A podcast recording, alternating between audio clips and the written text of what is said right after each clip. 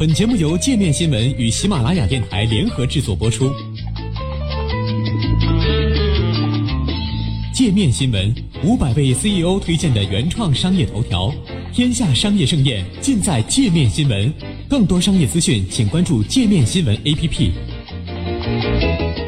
二零一八年，日本新生儿数量再创新低，少子化难题恐难破解。日本新出生婴儿数量再创历史新低。日本厚生劳动省六月七号公布数据称，二零一八年日本新出生婴儿数量仅为九十一点八万人，创纪录最低水平，较前一年减少约二点七七万人，为连续第三年不足一百万。此外，厚生劳动省数据还显示，二零一八年日本合计特殊出生率及每名女性一生中所生孩子的平均数为一点四二，比上年下降零点零一个百分点，连续三年下降。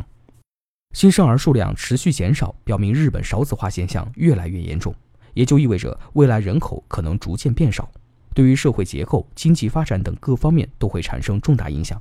如果新一代增加的速度远低于上一代自然死亡的速度，更会造成人口不足。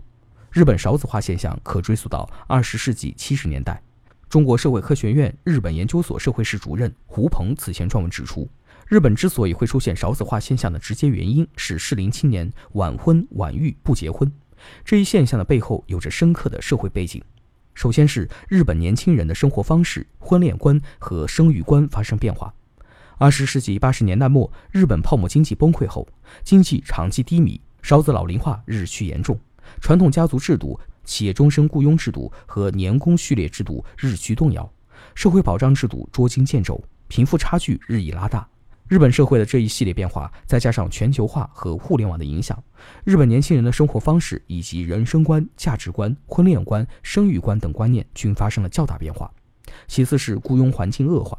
非正规就业者增加，经济上不安定，不仅会影响到年轻人的结婚，还会影响到他们的子女数目。三是育儿与工作兼顾的社会环境尚不完善，一方面是祖父母一代参与育儿情况越来越少。另一方面，工作与育儿兼顾的社会环境尚不十分完善，保育员数量不足，育儿成本高。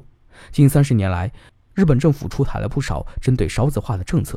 这些政策大体上包括两个方面：一是针对少子化成因采取的政策措施，旨在消解造成少子化的体制机制弊端，提高生育率；二是针对少子化造成的影响采取的应对措施，旨在基于少子化条件发展经济，保持社会各种制度的平稳运行。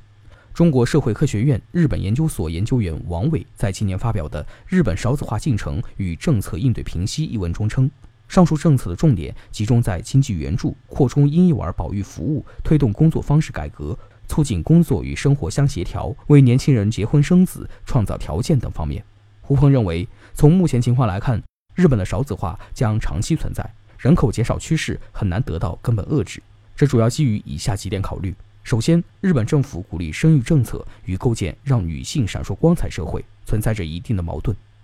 政府希望提高女性就业率，弥补越来越不足的劳动力，努力开发潜在女性的劳动力。与此同时，政府又希望女性多生孩子。